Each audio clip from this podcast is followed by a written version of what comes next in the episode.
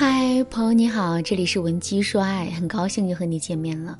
上节课我告诉了大家一个道理：这世上没有永不褪色的爱情，但我们可以通过努力的经营，让一段感情始终崭新如初。那么，经营爱情的方式到底有哪些呢？上节课我给大家分享了第一个方法：时刻更新自己的生活，不断为两个人的爱增添新鲜感。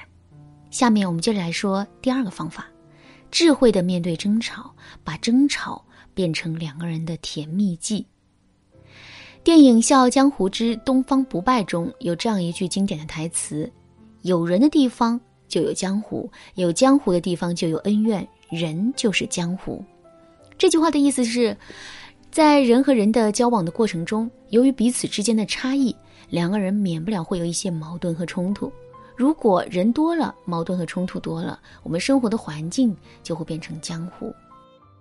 其实啊，情侣之间也会有很多的矛盾和冲突，哪怕在最开始的时候，两个人之间再恩爱，这种矛盾和冲突也是避免不了的。所以啊，从这个角度来说，我们是否能够做到为爱保鲜，这在很大程度上取决于我们是否能够智慧地处理两个人之间的矛盾和冲突。如果我们处理不好，每次发生矛盾的时候，都会跟男人大吵特吵的话，时间久了之后，两个人的感情肯定会出问题。可是，如果在每一个关键时刻，我们都能够化险为夷，并且通过一些智慧的方式，让两个人的感情浓度不断的反升的话，两个人的感情反而会变得更好。说到这儿，问题来了。智慧的化解矛盾和冲突的方法到底有哪些呢？我们又该如何恰到好处的使用这些方法呢？下面我就来给大家分享两个实用的方法。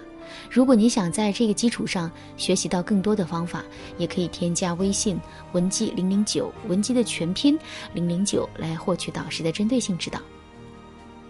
好，我们先来说第一个方法，用肯定的言辞去表达负向的观点。为什么两个人之间会发生矛盾和争吵呢？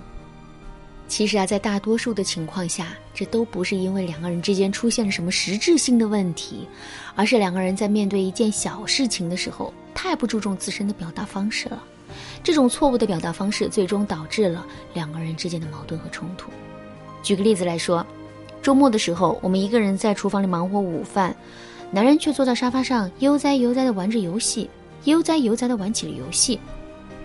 做着做着饭啊，我们的心里就不平衡了，于是就走出厨房，气冲冲地对男人说：“天天就知道玩游戏，能不能干点正事啊？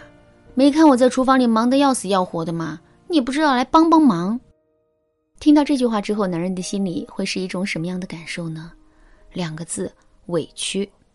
因为男人的心里会这么想：你有事直接说就好了呀，我也没说不帮忙啊，有事你不说。到最后各种冲我发火，我也很委屈啊。所以你看，如果两个人各自站在自己的立场，并且固执的去反对对方的话，两个人之间的矛盾和冲突肯定会愈演愈烈的。可是，如果我们把所有的负面情绪都憋在心里，完全不向男人展露的话，这也是不对的。因为问题不会凭空消失，只会在一次又一次的拖延中，像滚雪球一样越滚越大。所以呢，正确的解决问题的方法，是我们要用肯定的言辞去表达负向的观点。比如，我们想让男人放下游戏，然后到厨房里帮忙，这个时候我们就可以对男人说：“游戏打得不错嘛，不过现在你的队友我在厨房里遇到麻烦了，急需要帮助，你愿意来帮我扫清障碍吗？”这么一说，我们在一个轻松愉快的氛围里就把问题解决了，这不比一味的责备男人要智慧的多吗？再来举个例子，男人是一个很懒、很邋遢的人，平时身上脱下来的脏衣服、脏袜子，他从来都不会及时的洗干净，而是会把它堆成一个小山，然后再一起解决。我们当然容忍不了这个行为，可是该怎么劝说男人呢？如果我们对男人说：“你真是懒死了，衣服脱下来就要及时洗干净啊，你怎么这么不讲究呢？”这样的话，男人肯定听不进心里去。所以，我们一定要学会正向的表达。比如，我们可以对男人说：“亲爱的，在我心里，你简直是太完美了。不过呢，如果你能改掉这个不爱洗衣服的小毛病的话，那就更加完美了。”这么一说，男人肯定会有更多的改变的动力的。